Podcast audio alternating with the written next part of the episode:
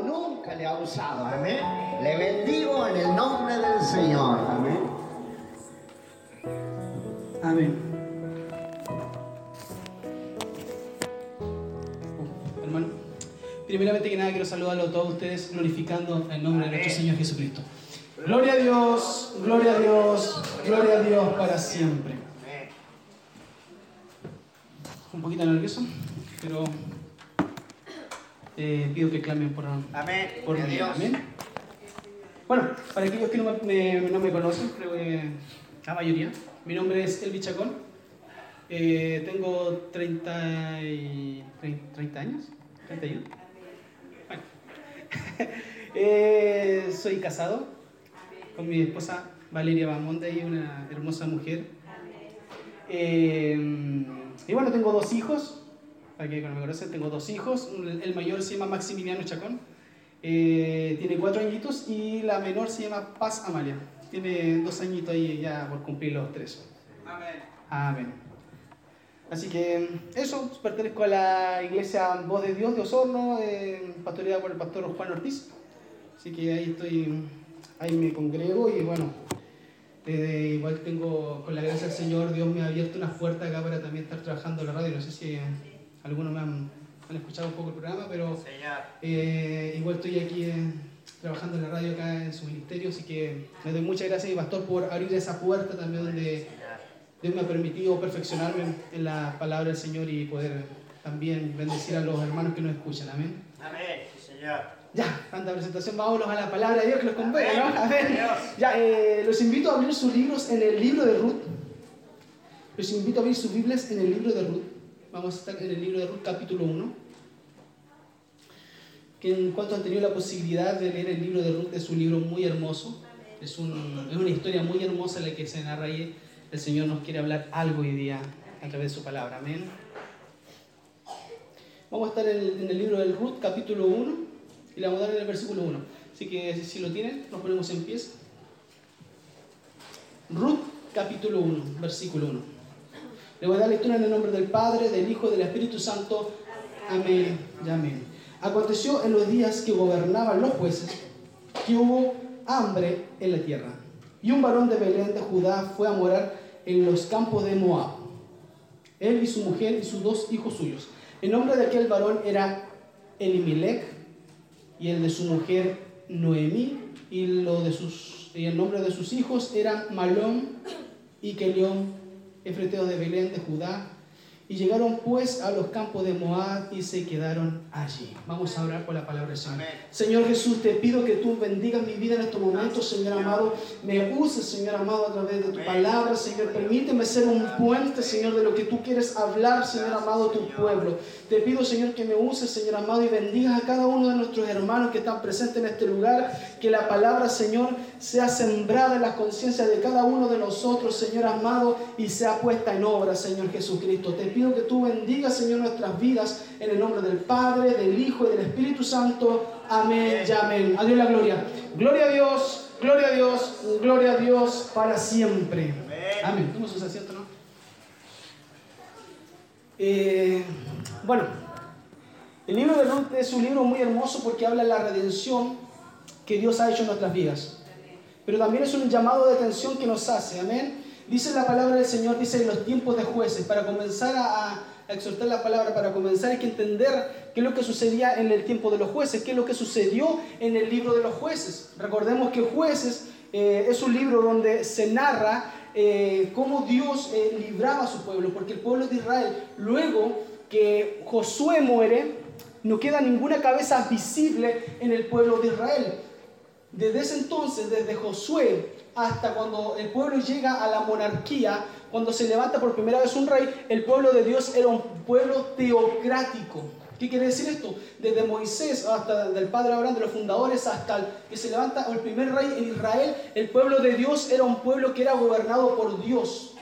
Dios era el rey y señor del pueblo de Israel, hasta que Israel decidió que quería tener un rey como los demás pueblos. Entonces el libro de jueces narra eh, en ese tiempo teocrático donde Josué muere, en ese tiempo no, no queda ninguna cabeza visible como que esté liderando. Entonces, ¿qué es lo que ocurría con el pueblo? Ya el pueblo estaba ya conquistado y tenían diferentes puntos, ya estaban habitando. Entonces, ¿qué es lo que sucede en ese tiempo de jueces? Comienzan a mirar lo que estaba sucediendo en los pueblos alrededor, aledaños. Amén. Entonces el pueblo comienza, le empieza a gustar las religiones de otros lados. Entonces, ¿qué es lo que pasa esto? Israel quiere adoptar muchas eh, costumbres y tradiciones de otros pueblos y traerlas hacia sí. Entonces, ¿qué es lo que sucede? Se empiezan a apartar de Dios. Entonces el pueblo en, los libros de jueces narra apostasías del pueblo de Israel. Y dice que la palabra, dice en los libros de jueces se narran siete apostasías. Pero ¿qué sucedía? Cuando, cuando el pueblo de Dios se apartaba y comenzaban a tomar costumbres de otros pueblos, porque las costumbres de otros pueblos eran pecaminosas. Muchas veces nosotros vemos en la Biblia que dice, y se fueron detrás de otros dioses.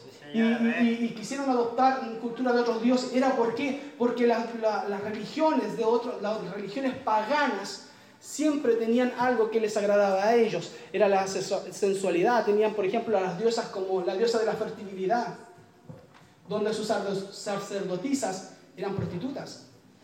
Y para poder hacer ese, todos esos actos que se hacían ahí, eran actos sexuales que se hacían dentro del templo. Entonces eso les, agradó, les agradaba al pueblo de Israel. Por eso siempre el pueblo de Israel tendía a irse a esos dioses. Dioses a dioses crueles que mataban a sus hijos eh, recién nacidos en las manos de fuego.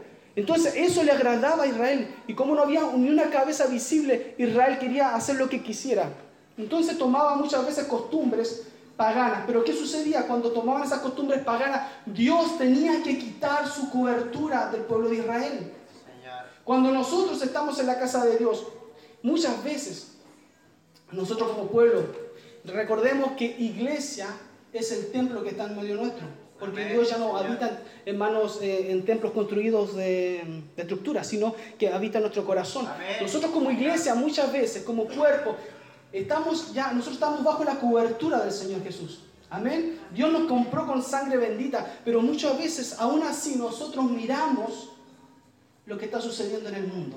Y eso es lo que sucedía en Israel. Para que vayamos entendiendo más o menos qué es lo que estaba sucediendo y contextualizando. Entonces, lo que sucedía, Israel pecaba, se apartaba de Dios. Y Dios tenía que quitar su cobertura. ¿Qué sucedía cuando el, el pueblo, cuando Dios quitaba su cobertura? Venían asoleamientos al pueblo de Israel. Estaban indefensos. Llegaban las enfermedades, llegaban pueblos saqueadores y saqueaban al pueblo de Israel. Lo dejaban empobrecido, le robaban sus cosechas, sus granos, le quemaban los campos, le tomaban a sus hijos por esclavos y se los llevaban.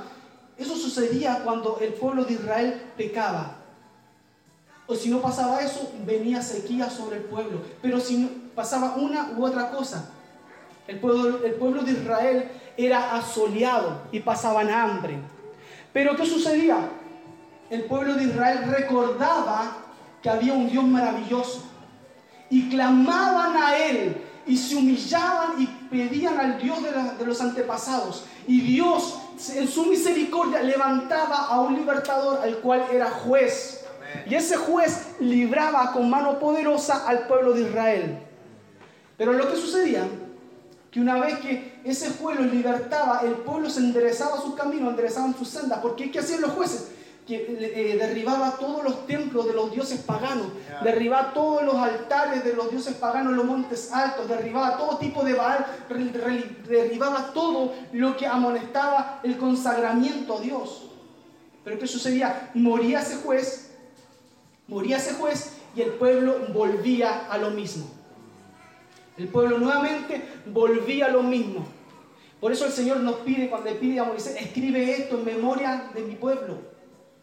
Porque muchas veces nosotros pecamos, porque muchas veces nosotros sabemos que Dios nos sacó de, de tremendas cosas. Dios nos liberó con poder y autoridad. Pero lamentablemente se nos olvida después en nuestro caminar. Lamentablemente se nos olvida nuestro caminar y volvemos a dudar de nuestro Dios maravilloso. Amén. Y entonces eso es lo que sucedía cuando la Biblia dice, estaban en los tiempos, eh, dice cuando dice, eh, y había hambre en la tierra. ¿Qué es lo que sucedió? Entonces había como tres tipos de procesos que sucedía en el pueblo en ese transcurso. Entre que se, entre que se iban en contra de Dios, cuando dejaban, apostataban de su fe. Apostatar, ¿qué significa? Es irse en contra de los estatutos establecidos por Dios. Una cosa es, eh, una es esa. Después, ¿qué sucedía? El pueblo padecía hambre, persecución, angustia. Y luego, tres puntos, el pueblo se humillaba. Y el cuarto, Dios levantaba un libertador para restablecer a la iglesia. Lo, que sucede aquí en el libro de Ruth narra que estaban pasando hambre. Lo más probable es que estaban en el segundo punto, cuando Dios estaba, eh, estaban en pleno asolamiento. Amén. Ahora voy a entrar de lleno a lo que al libro de Ruth. Pero la primera pregunta que nace es por qué un hombre de Dios decide irse de su casa. Recordemos que Belén, porque dice la palabra de Dios que vivían en Belén. Emelec, primeramente vamos a decir que Emelec significa mi Dios es rey. Así que podemos hablar de una persona que era un anciano de iglesia. Era una persona que llevaba años viviendo en, en- en la iglesia. Emelec, mi Dios es rey. Y Noemi, el nombre de su mujer, significa placentera. Recordemos que en el antiguo tiempo, cuando le colocaban nombre a los niños recién nacidos, le colocaban ese nombre en, en en la situación que estaban pasando. Entonces, si, dice la palabra de Dios que Emelec significa mi Dios es rey, significa que estaban en un tiempo de gracia, en un tiempo que estaban viviendo bien, estaban derechos en la palabra de Dios, eh, estaban caminando rectamente. Noemí placentera. Pero mire lo que sucede en los nombres de sus dos hijos, Malión y Kelión, significan enfermo y consumido. Entonces estamos viendo claramente que están pasando por un tiempo de angustia, están pasando un tiempo de prueba. ¿Cuántas veces nosotros estamos pasando por ese tiempo de prueba? Hoy día Dios está hablando a nuestras vidas. Primeramente que nada, Dios habla a mi vida. Porque yo mismo hemos vivido tiempos de pruebas. Tiempos donde nosotros eh, comenzamos a cuestionar muchas cosas. Y decimos, ¿estaré bien, ¿estaré bien yo aquí en este lugar? Hace tiempo que Dios no se mueve en este lugar. ¿Saben que Belén significa casa de pan? Y mi- pesca a su familia y dice, nos vamos de este lugar porque Dios no ha visitado este lugar. En este lugar no hay casa, no hay pan. En este lugar si hay desolación. Estoy hablando también de nuestras vidas personales. ¿Hace cuánto que Dios no me toca personalmente? ¿Hace cuánto que no he tenido un tiempo en, en comunión con Dios? ¿Hace cuánto tiempo que yo no he sentido el toque de Dios en mi vida? Y comenzamos a pasar por un desierto que muchas veces nosotros empezamos a cuestionarnos. ¿Estará bien? ¿Estaré caminando bien? ¿Será que el Evangelio no era para mí? Yo no sé. Pero yo me cuestioné. ¿Será que esté bien? ¿Será está bien que yo esté caminando? Y comienzan a cuestionar. Y sabes que la, la peor decisión que pudo tomar este varón de Dios es irse de la casa de Dios. Dice la palabra de Dios que partieron a un lugar que se llamaba Moab. Se fueron a Moab. Amén. Y los moabitas, para entender un poco, los moabitas son descendientes de... Ah, se me fue el nombre. Son descendientes... Lo dejé anotado por algún de Lot. Los moabitas son descendientes de Lot. Los moabitas son descendientes de una relación incestuosa de Lot, de la hija menor de Lot. ¿Recuerdan después que destruyeron Sodoma y Gomorra? Sus hijas tuvieron relaciones con su padre y de esa relación nacieron el pueblo los moabitas. Un pueblo que siempre estuvo en guerra con Dios. Un pueblo que siempre estuvo en enemistad con Dios, un pueblo pagano, un pueblo con muchos dioses, y se van a un pueblo. Ahora la pregunta es por qué muchas veces nosotros tenemos hermanos que deciden salir de nuestras filas, salir de la fila donde Dios los plantó y se van al campo enemigo. ¿A dónde estoy hablando? Al mundo. Yo sé que al lado de ustedes, ustedes pueden mirar a su alrededor su silla y pueden ver que falta algún hermano de ustedes. Señor, amén. Quizá no uno que no vino, sino que uno que ya decidió partir a los caminos que volver al mundo. ¿Cuántos de nosotros conocemos a alguien que hoy día debería estar aquí, pero está en el mundo? Nosotros sabemos que hay gentes y que hemos hecho nosotros para ir a buscarlo.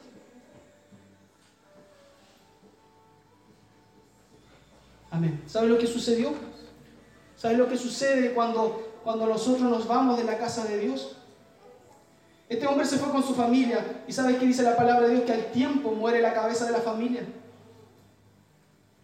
Muere en, en campo extranjero. ¿Y sabe qué más pasa? Sus hijos toman mujeres extranjeras, mujeres moabitas. ¿Y sabes qué demás pasa? Mueren los dos hijos de, de esta mujer. Y solamente queda una mujer viuda llamada Noemí, placentera, con dos nueras extranjeras. Yo no sé, hermano, no sé, yo no sé, pero muchas veces nosotros vemos hermanos que se han apartado y nosotros los vemos bien, que andan en el mundo, caminando por allá, pero no sabemos qué es lo que está sucediendo en su vida, porque cuando nosotros nos vamos de la casa de Dios, cuando nos vamos de la casa del pan buscando pan, porque estos se fueron a buscar pan al mundo, se fueron a buscar pan donde no había pan. Porque estaban pasando una pequeña escasez, no pudieron soportar la prueba que Dios le había puesto para crecimiento. Porque la prueba que Dios nos pone a nosotros no es para matarnos, sino para que nosotros crezcamos. Y tiene que haber una madurez espiritual en cada uno de nosotros para soportar la prueba. Porque si no soportamos la prueba, vamos a terminar en el mundo. Y muchas veces nosotros terminamos echándole la culpa a Dios porque lo que nos está pasando a nosotros, cuando Dios lo que quiere es verte crecer. Amén. Dios. Quiere verte crecer. Y nosotros le estamos echando la culpa a Dios muchas veces por cada una de nuestras cosas que pasamos. ¿Saben que esta mujer se fue con, no sé, se fue con ilusión? Dijo, seguramente, mira, si yo me pongo a pensar, yo estoy en su situación, quizás pudiera haber hecho lo mismo, porque era lo racional. Mira, estamos pasando hambre, en este pueblo no, eh, no tenemos pan, no tengo trabajo, no tengo una situación buena para darle a mis hijos. ¿Sabes qué? Voy a emigrar a otro país. Me voy al, al peor lugar que se puede ir, a, a, a- a los, a los moabitas. Se fueron a habitar allá. Quizás yo pensándolo racionalmente, sí está bien, porque él es- si nosotros lo vemos con los ojos del mundo, con los ojos humanos, está bien porque está apelando a su familia. Está buscando. Pero ¿sabes qué? El problema es que nosotros estamos viendo con nuestros ojos. ¿Cuántos de nosotros hoy aquí miramos las situaciones que estamos viviendo con estos ojos y no pedimos que el Señor nos muestre los ojos espirituales? ¿Sabes que en una situación está Eliseo con, su, con uno de sus siervos? Y viene y lo rodea todo un ejército, los tiene rodeados en el campamento. Y, y llega el siervo asustado donde Eliseo se dice, "Eh, eh, Eliseo, Eliseo, ¿sabe qué? Estamos rodeados. Y Eliseo se baja con una calma tremenda. Dije, le dice, Señor, ¿por qué no le abre los ojos? Para que vea que el que está conmigo es mucho mayor. Porque nosotros estamos viendo situaciones con nuestros ojos terrenales y claro, buscamos situaciones, buscamos soluciones terrenales. Señor. Pero cuántas veces nos humillamos al Señor y le pedimos que nos muestre cuál es la verdadera, a dónde tenemos que ir con, con la luz de Dios. Cuántas veces nosotros buscamos las soluciones aquí, en la palabra, muchas veces la pasamos por alto. Pero muchas veces nuestras soluciones están aquí, en la palabra de Dios. Y pasamos esas situaciones y lo queremos resolver con nuestras fuerzas. Porque no es con nuestras fuerzas no es con nuestras fuerzas. ¿Se acuerdan ustedes cuando quieren derrotar a Jericó? Cuando quieren destruir a Jericó hay unas murallas gigantes. Hay unas murallas gigantes. Tremendas, imposibles de atravesar. ¿Y sabe qué? Empiezan a clamar y Dios le dice, dale siete vueltas, dale siete vueltas. Y cuando ya den la tercera, toquen sus trompetas. O sea, aquí persona que había eh, visto guerras, se le hubiese ocurrido darle siete vueltas a los muros. Que hubiese pensado una persona, si Josué se sido un poco más carnal, hubiese dicho, ¿cómo va a ser así? Vamos a atacarla. Pero le hicieron caso a Dios. Sí, Señor. Le hicieron caso a Dios. Muchas veces nosotros decimos, Señor, por favor, háblanos, háblanos, háblanos. Y cuando, y cuando Dios nos habla, nosotros decimos, pero ¿cómo va a ser posible? No es posible que se, se, se solucione así, así de tan fácil. No es posible. Las soluciones no es como nosotros creemos que es. Dios no, no opera como nosotros creemos o como lo hemos visto. Operar, no, es que yo soy, llevo años en el Evangelio y yo sé que Dios opera así, de esta forma y de esta forma. Cuando Dios nos sorprende. Wow. Y quería creer que con siete vueltas hubiesen caído unos muros fortificados.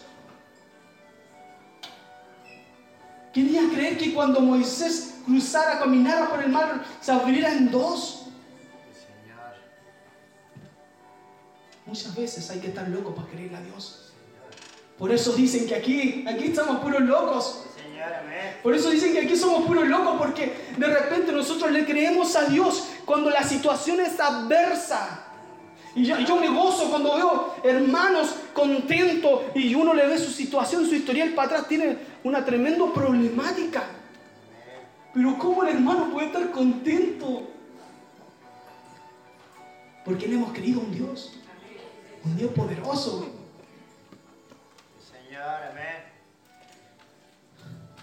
La peor decisión que pudo haber tomado esta familia es irse, abandonar el lugar donde Dios lo plantó. La peor decisión que nosotros podemos tomar, cobarde, es arrancar de nuestros problemas. Cuando nosotros debemos afrontarlas orando de rodillas, ¿sabes qué? Esta persona no solamente, no solamente, no solamente terminó con su vida al tomar una decisión, sino que también perdió sus dos hijos y dejó sin descendencia. ¿Sabe qué en Israel es tan importante? La descendencia del nombre de una persona. En ese momento, cuando esta persona se fue a otra tierra, ¿qué sucedió? Se cortó para siempre su descendencia. Ya no quedaron varones. Y quedaron además con dos nueras. Dos nueras que eran extranjeras. Gloria a Dios. Aleluya.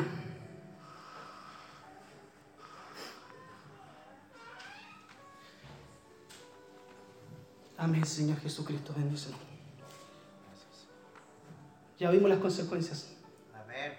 Recordemos que en Juan 3, en Juan 10, 10 dice, eh, eh, Satanás vino a matar y a destruir. Solo. Eso fue uno de los elementos principales que Dios busca, que Satanás busca. Destruir a su iglesia. Por eso muchas veces, cuando yo, yo por eso yo- nosotros, hay esa pasión de predicar la palabra de Dios. Porque sabemos que muchas veces eh, hermanos están a punto de tomar decisiones erróneas en sus vidas. Jóvenes que muchas veces están aquí, a- muchos dicen, me gustaría eh, salir los días bien y disfrutar y, y ver, porque que tantas, tantas cosas que nos ponen tanto, tanto que nos oprimen acá en la iglesia. Muchos jóvenes dicen, oh, me encantaría salir, ¿sabes qué? No, ir los cultos ya. Eso para los más viejitos. Y nosotros los jóvenes, bueno, yo no soy tan joven, pero los que están más jóvenes, ven a sus compañeritos, ven a sus compañeros que salen, se, llega el, día lunes y comienzan a comentar de lo que vivieron en una fiesta de acá, de allá. Y sabes qué, sinceramente, eso comienza a agradarle los oídos a los demás. Le gustaría también experimentar eso. Y es una realidad. Pero muchas veces nosotros nos decimos, no, eso no pasa, pero pasa, hermanos. Nosotros sabemos lo que tenemos, lo que pasa, sucede con nuestros hijos, con nuestros nietos, los tenemos al lado, pero no sabemos lo que sucede cuando están en las clases, en las aulas de clase. No sabemos qué compañeros tienen, con qué, con qué es lo que le están conversando. No sabemos. Y comienza ese, ese comezón de saber qué es lo que hay en el mundo. Déjame decirte que en el mundo no hay nada bueno. Yo no sé cuántos han nacido en el Evangelio. Yo no vengo del, yo no tengo, no, he nacido en cuna de Evangelio. Sí que sé bien claramente cómo es allá. Y no me van a, no me a mentir. Aquí nadie va a venir a decirnos que es la gran, el gran Disney estar fuera. No es así. Si no es así, si ustedes quieren, quieren saber lo que, lo que están viviendo las personas que estuvieron en Cristo y se apartaron, solamente vayan a visitarlos. Vayan a predicarle a ellos y van a darse cuenta de lo que están sufriendo afuera. Aunque por fuera pueden decir, no, nosotros estamos bien en la iglesia. Pero por dentro se mueren por volver. Por dentro se mueren por volver a su casa. He hablado con muchas personas. Yo trabajo en un colectivo y muchas veces me suben, se suben al colectivo, voy escuchando una alabanza y siempre hay un curadito, una persona que se pone a llorar. Siempre hay una persona que se pone a llorar. Chicos, créanme, jóvenes, 20 años. No estoy hablando de personas ya de, edad avanzada. 20 años llorando. Yo soy hijo de pastor. Yo mi, mi, me amaba la iglesia, me llevaba de pequeña, de pequeño. Yo quisiera volver, quisiera volver a los caminos, pero no puedo. ¿Y sabes por qué no? ¿Sabes cuál es la respuesta que escuchamos muchas veces de esas personas que desean y no puedo? Es que yo sé que me van a mirar con, con cara de, acusa, de acusamiento, de, acusar. ¿Cuántas jóvenes, hermano, se han ido a la iglesia porque quedaron embarazadas y se han apartado de los caminos de Dios porque nosotros como hermanos los miramos feo. Y no le dimos la oportunidad y dijimos, ahora tú te vas porque eres una pecadora. Esas personas lloran por dentro y desesperadamente. Bueno, buscan consuelo obviamente en el, vicio, en el alcohol, en la droga. Pero créanme, a mí me ha tocado ver esas situaciones, hermano, y se parte el corazón. Porque uno le dice, vuelve, es que no puedo, no tengo las fuerzas. No tengo la fuerza, ¿sabes qué? Porque estar aquí dentro de la iglesia es fácil, es fácil decirlo, pero ¿sabes qué? Cuando tú te vas y tomar la decisión de volver, no es fácil. Porque hay una cosa que se llama en el ser humano que se llama orgullo. Orgullo. Y el orgullo muchas veces hace que nosotros pongamos una barrera y no podamos volver a la gracia de Cristo. Porque el Señor está con los brazos abiertos. ¿Saben qué? ¿Se acuerdan cuando estábamos en la vigilia y hablaban sobre el hijo pródigo? El hijo pródigo deseaba volver a su casa. Ya había malgastado todo. Yo, ya, ya, él, pero en su corazón él deseaba volver. Amén, Señor. Porque decía, yo estoy padeciendo de hambre y en mi casa yo sé que hay abundancia de pan, pero yo aquí padezco de hambre. Muchos de sus hermanos queridos hoy día están padeciendo de hambre y nosotros acá estamos regocijándonos, pero hay gente que se está muriendo de hambre porque no les predicamos, porque no los visitamos, porque no les llevamos un mensaje, porque no le vamos a decir, hermano, ¿por qué no vuelves? Aunque si usted fuera solamente le te echamos de menos, para eso ya es granto para ellos. No les digo que van a volver al tiro porque les digo, hay una coraza que solamente Cristo puede quebrar. Solamente Cristo puede quebrar esa coraza, pero nosotros tenemos la autoridad moral, tenemos que ir a decirle, te esperamos nuevamente que vuelvas. Y hoy día decimos, no, es que el hermano era un revoltoso, no, es que el hermano... Eh, ¿Qué importa? Si es de Dios. Y nosotros estamos al lado de ellos y ah, que se pierdan nomás. Soldado muerto. ¿Y cuántas veces tenemos tantos cristianos muertos, tantos jóvenes que hoy día estaban aquí con nosotros y hoy día no están y, se volvieron al mundo? Por alguna mala mirada de nosotros. Quizás muchas, muchas personas tenemos diferentes caracteres, algunos que son más ofendidizos, se ofendan por, hasta incluso porque no los saludaste.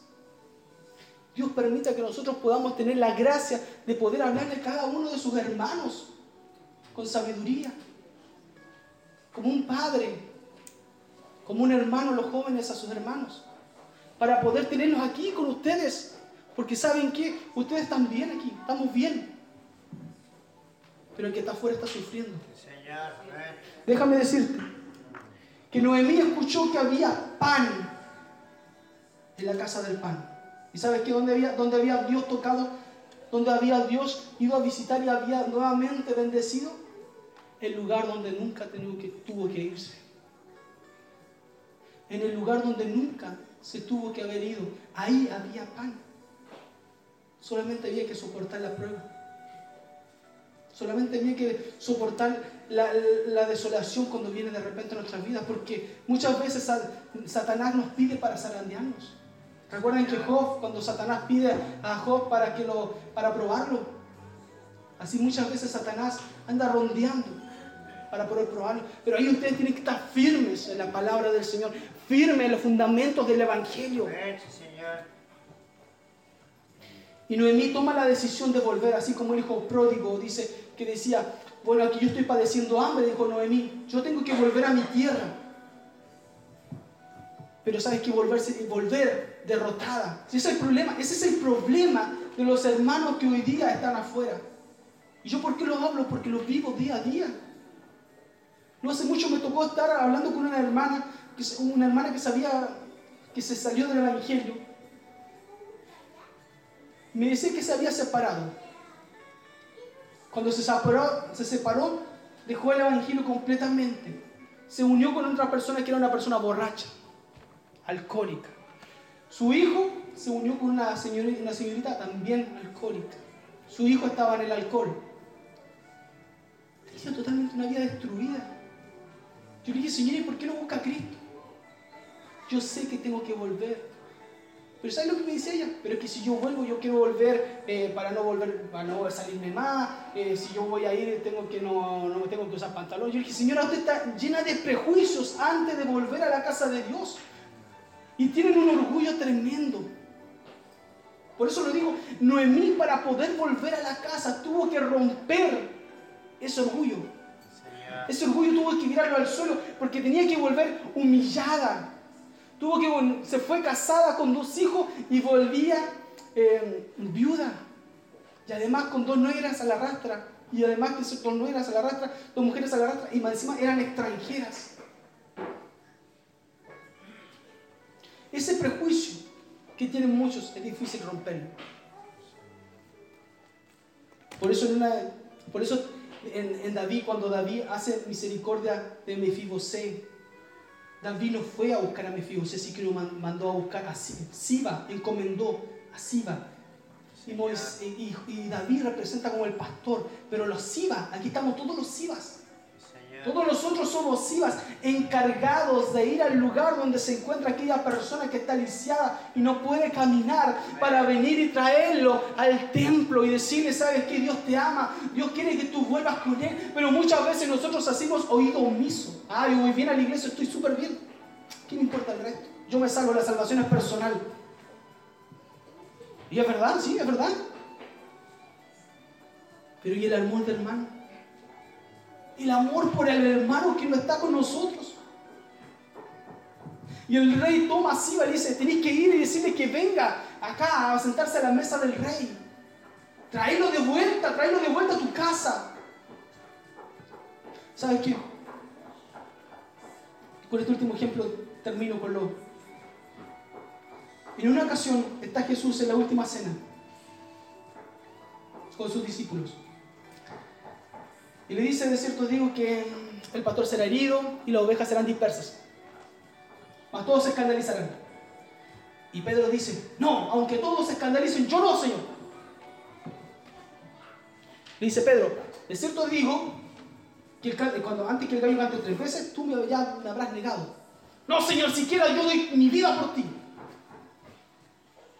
Pedro, yo te lo estoy diciendo, le dice Jesús. Llega el tiempo. ¿Sabes qué es lo que pasa, Pedro? Llegaron a buscar a Jesús. Se armó una revuelta. Que Pedro estaban tomando, están tomando a nuestro maestro para llevárselo. Pedro saca la espada. Ya violenta contra, ya violenta contra el soldado. Le corta la oreja.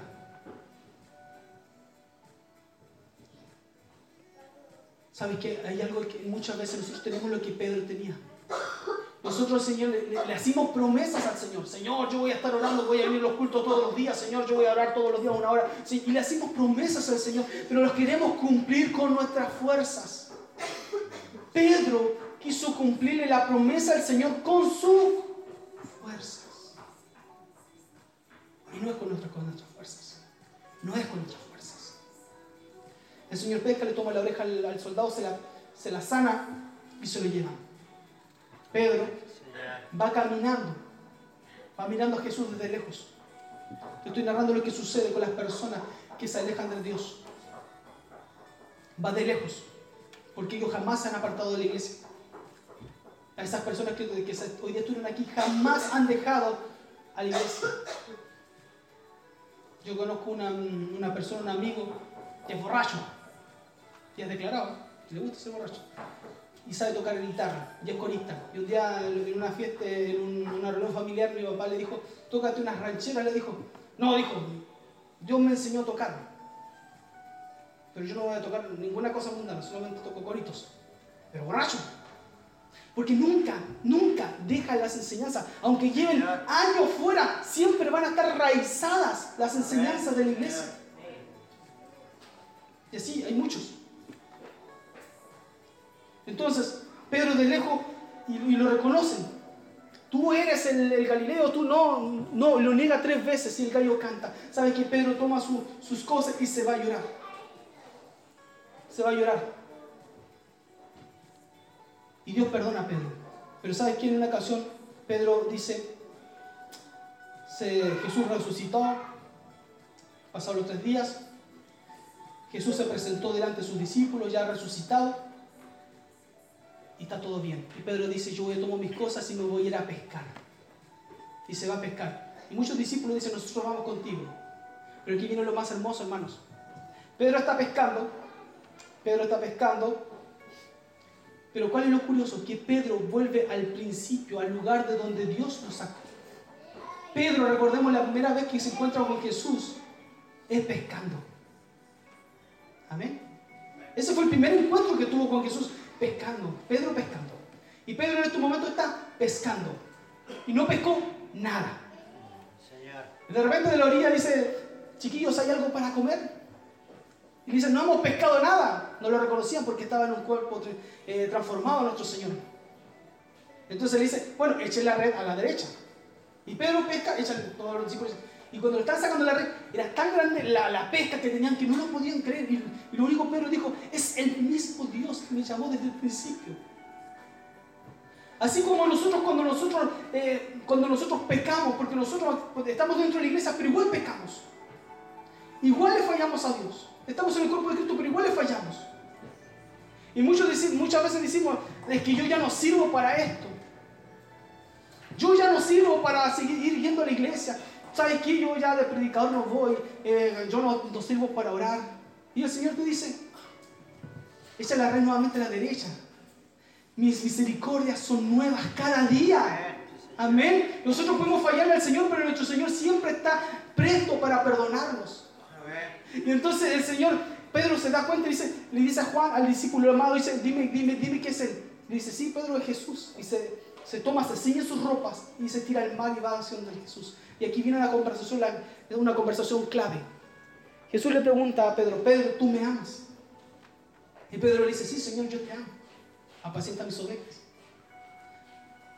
Después le pregunta nuevamente, Pedro, ¿tú me amas? Sí, Señor, tú, sabes que yo te amo. Tú lo sabes todo. Apacienta nuevamente mis ovejas. Y cuando le pregunta por tercera vez, Pedro, tú me amas, y dice, ya entristecido Pedro en su corazón, le dice, Señor, tú lo sabes todo, y tú sabes que te amo con todo mi corazón. Entonces Pedro dice, apacienta mis ovejas, Pedro, nada ha cambiado. Yo sé que tú me sigues amando. Yo sé que aquellos que están afuera siguen amando a Dios. Y cuando nosotros fallamos no es porque no queremos a Dios, sino que somos humanos, nuestra naturaleza humana es así.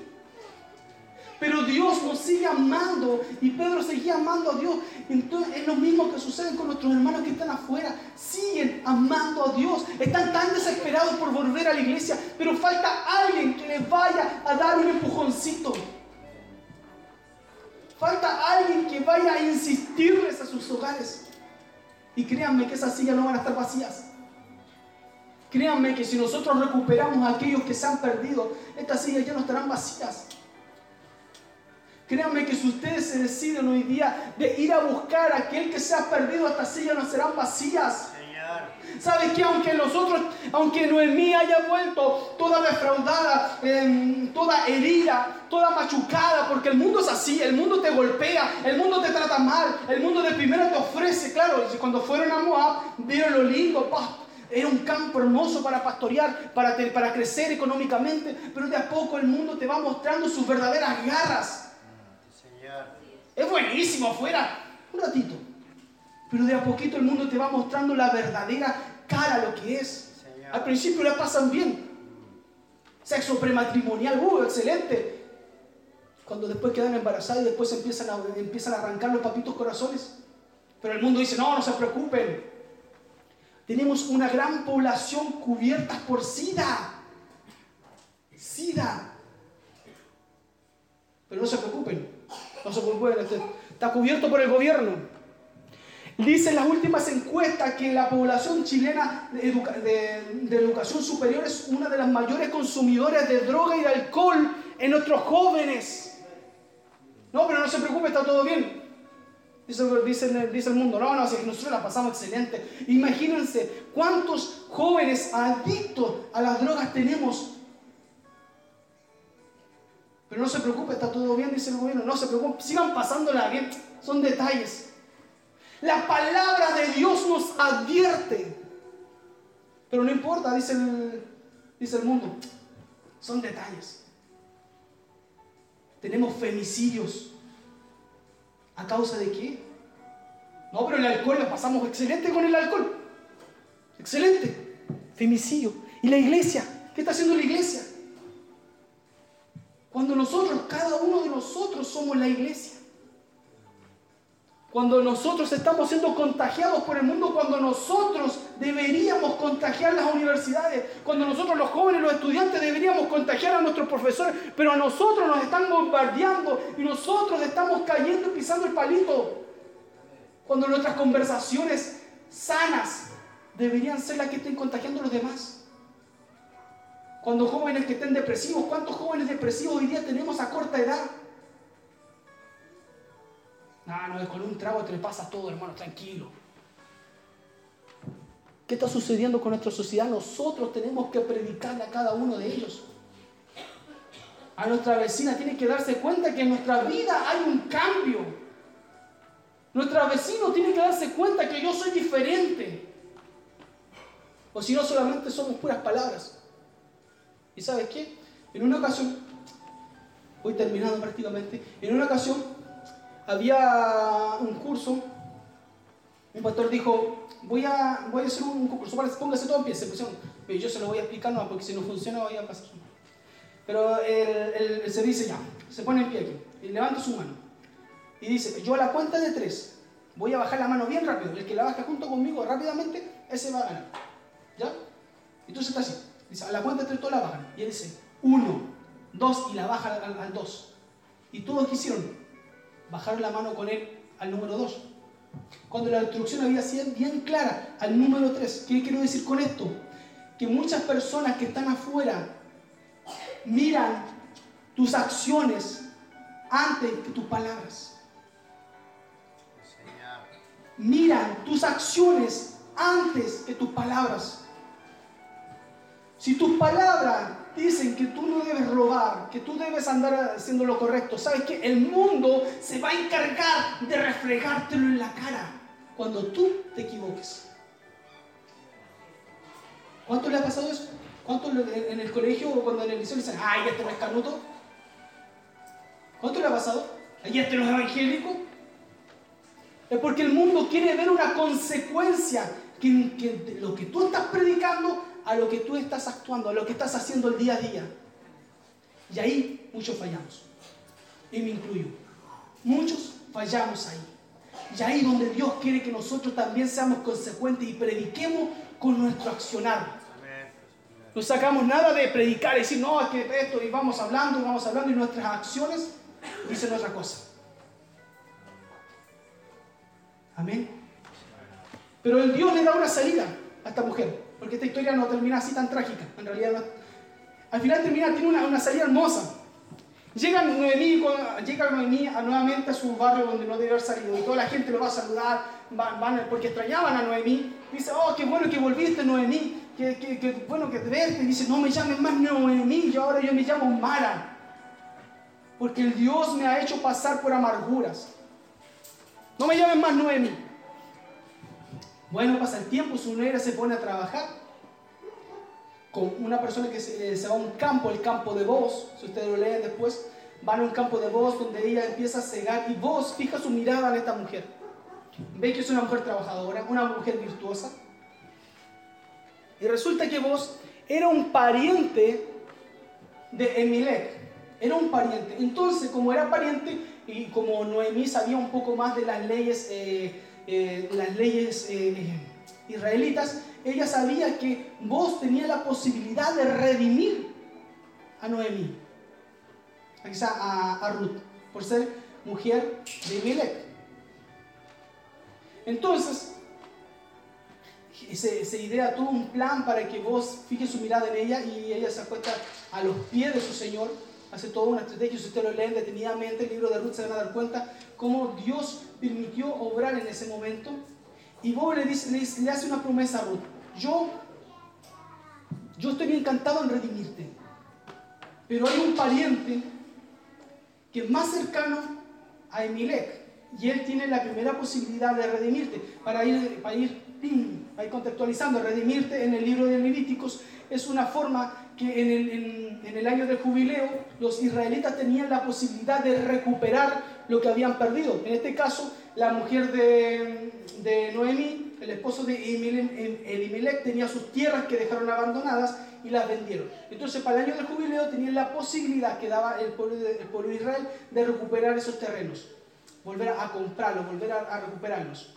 Pero para eso para poder hacer todo eso tenía que ser redimida por un pariente cercano, porque ella era una mujer. Recordemos que las mujeres no tenían la autoridad de hacer los negocios. Entonces, la única posibilidad que tenían que vos, que era una persona que tenía bastante dinero, le redimiera a Ruth. Pero antes de ella había un pariente cercano. Entonces vos dices, ya, yo te puedo redimir, pero primero tiene que tu, el pariente más cercano dejar esa opción. Y bueno, se reúnen en el centro, ustedes lo leen, es, es, es, sumamente interesante. Se dice, se, se juntan ahí en, el, en, las puertas de la ciudad y le dicen, llama al fulano, le dice tal cual, fulano ven para acá. Lo llama ahí el pariente cercano y le dice, mira, ¿sabes qué? Está de vuelta acá la, mujer de, de, lo, y le va a redimir. Tú tienes la primera posibilidad de redimirlo y puedes redimir todos sus campos, todos sus terrenos. Él dice, ah, bueno, buenísimo, voy a recuperar los, los, campos de mi hermano. Excelente. Pero, pero, dice, pero, con los campos tú tienes que redimir a la mujer del hijo de, de Emilec. Y no solamente eso, que si ella se lo redimide, el hijo de esa aquella relación pasaba a ser hijo de, de, confundí, de Noemí. Es una cosa bien real, es algo político prácticamente. Pero tú, si tú, ella se lo remides, tienes un hijo con Ruth, el hijo de Ruth pasa a ser hijo de Noemí, para que la descendencia no se pierda. Entonces él dijo, mucho enredo, muchas gracias, aquí están mis zapatos, y le dio toda la potestad a vos para que él la redima. Pero ¿sabes qué es lo más increíble de todo? Después de toda esa explicación, no sé si la lograron entender bien, pero si la leen, y que ser acompañados con levíticos, para poder entenderla bien, bien cómo es ese tema, vos tienes la posibilidad de redimirla. Pero ¿sabes lo que más grande? Lo más grande, lo más grande, lo más grande, ¿sabes qué? Nosotros, aunque nosotros podamos hoy día, aunque hay personas que hoy día están afuera, y quizás hoy día se han perdido y estuvieron aquí con nosotros, pero ¿sabes qué? Dios los redime aún. Porque la sangre de Cristo aún está vigente. La sangre de Cristo sigue perdonando. Si nosotros hoy día llamamos al perdido, Dios lo va a abrazar como el hijo perdido, como el hijo pródigo, porque Dios está anhelando que vuelvan a sus hijos. Y les digo, hermano, si nosotros los proponemos de ir a buscar a aquel uno que sea que hoy día no está con nosotros, esas sillas no van a seguir vacías. Esas sillas no van a seguir vacías. Vamos primero a recuperar los que se han caído. Recuperemos los que se han caído y sigamos predicando la palabra de Dios, sigamos conquistando las almas, pero tenemos que restaurar a aquellos que se han caído, porque son tus hermanos, porque son tu compañero, porque tú has estado al lado de él caminando. Yo creo que para ustedes no es fácil ver a uno de nuestros hermanos en el mundo nuevamente. ¿Y sabes qué? ¿Sabes qué es lo más hermoso? Que el hijo de esa relación de vos, ese hijo, ese hijo es descendencia y linaje de David. Ruth forma parte de la descendencia de nuestro Señor Jesucristo. De todo lo malo que uno puede pasar, Dios todo lo toma y lo transforma para bien todas nuestras malas decisiones, y no digo que tomen malas decisiones, pero aunque cuando tomamos malas decisiones, aunque hemos pasado por lo mal y hemos pasado por, por, por desiertos por nuestra propia culpa, porque hemos tomado decisiones apuradas, porque no hemos consultado a Dios y nosotros nos metemos en problemas, pero Dios, su mano bendita, lo transforma para bendición. Amén. Termino con esto, voy a leer un poquito aquí. Y dijeron, en 17 final, capítulo 4, versículo 17, y le dijeron el nombre, le dijeron nombre las vecinas, diciendo, le ha nacido hijo a Noemí, escúchala, le ha nacido hijo a Noemí. ¿A quién? Aquella que perdió su esposo, aquella que perdió sus dos hijos. Aún así en su vejez le dicen, ha nacido hijo a Noemí. Y le llamó Oded. Este es el padre de Isaí. ¿Y quién era Isaí? El padre de David. Dios en su misericordia tomó a una mujer extranjera para redimir un error de una familia, de moverse del lugar de donde no se había de mover. Con esto termino ya, hermano, de verdad.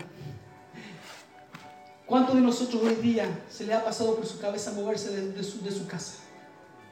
¿Cuántos de ustedes se le ha pasado por su mente abandonar su fe? ¿Cuántos de nosotros decimos, yo no estoy bien aquí, yo, yo, yo, me voy de este lugar porque yo no deseo estar aquí? ¿Sabes que lo mío son otras cosas, la farándula y esas cosas? ¿Cuántos han deseado volver al lugar de donde Dios nos sacó? Pero a la luz de la palabra y a la luz de Ruth, déjame decirle que lo que está afuera no es nada bueno. Y no les espera nada bueno. Y aquellos que están sufriendo, nosotros tenemos que recuperarnos. Aquellos que están sufriendo, nosotros tenemos como Siba ir y buscar a aquel que se ha perdido. Amén. Vamos a ponernos en pie y vamos a orar para entregar esta palabra. Padre mío, Señor Jesús, te doy gracias por tu amor y tu misericordia. Te doy gracias, Señor, porque tu presencia está en este lugar, Señor amado. Y yo sé que tú has hablado más de algún corazón, Señor Jesucristo. Aunque, Señor amado, esta palabra ojalá que haya llegado en el corazón y haya quedado sembrado en las mentes, Señor amado, y sea puesto en práctica, Señor. Esperando que haya sido de bendición la palabra de Dios expuesta por nuestro hermano Elvis Chacón. Queremos invitarte a que nos sigas sintonizando en esta misma emisora. Quédate en compañía de la programación de tu radio, que te bendice con música y palabra de Dios. Levanta tu mirada ahora. No estés triste.